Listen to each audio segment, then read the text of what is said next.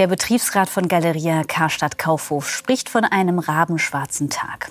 52 der verbliebenen 129 Warenhäuser sollen dicht gemacht werden. Boutiquen sind größtenteils weg. Viele große und bedeutende Unternehmen, deren Präsenz in den Einkaufsmeilen von enormer Wichtigkeit war, als Flagschiffe und Zeugnisse der Stabilität in der maroden Wirtschaft, melden Insolvenz. Was bleibt? Leerstehende Läden mit verklebten Schaufenstern und abmontierter Leuchtreklame.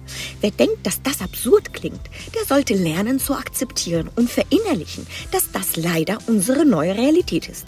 Es wird Veränderungen geben. Die, das ist ja nicht umsonst äh, heute schon zu sehen. Es ist ein offenes Geheimnis, dass der hiesigen Regierung die Sorgen, Ängste und Probleme des eigenen Landes und Volkes nun wirklich nicht den Schlaf rauben.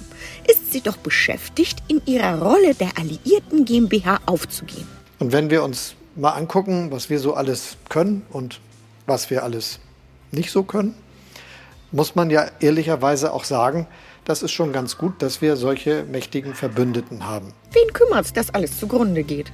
Die Politik hat die Kaufkraft immens gesenkt. Damit sind die Bürger veranlasst, jeden Groschen zweimal umzudrehen. Klar, dass man dann eher aufs Shopping verzichtet als auf Essen oder Wärme. Genau das schlägt auf den rauen Magen des Handels. Und wenn der Handel stirbt, und das tut er, dann stirbt damit auch die Stadt. Wenn Riesen wie Piken Kloppenburg, Karstadt oder H&M gehen, dann hinterlassen sie enorme Verkaufsflächen. Wer soll diese besetzen? Ramsch und ein Euro-Läden?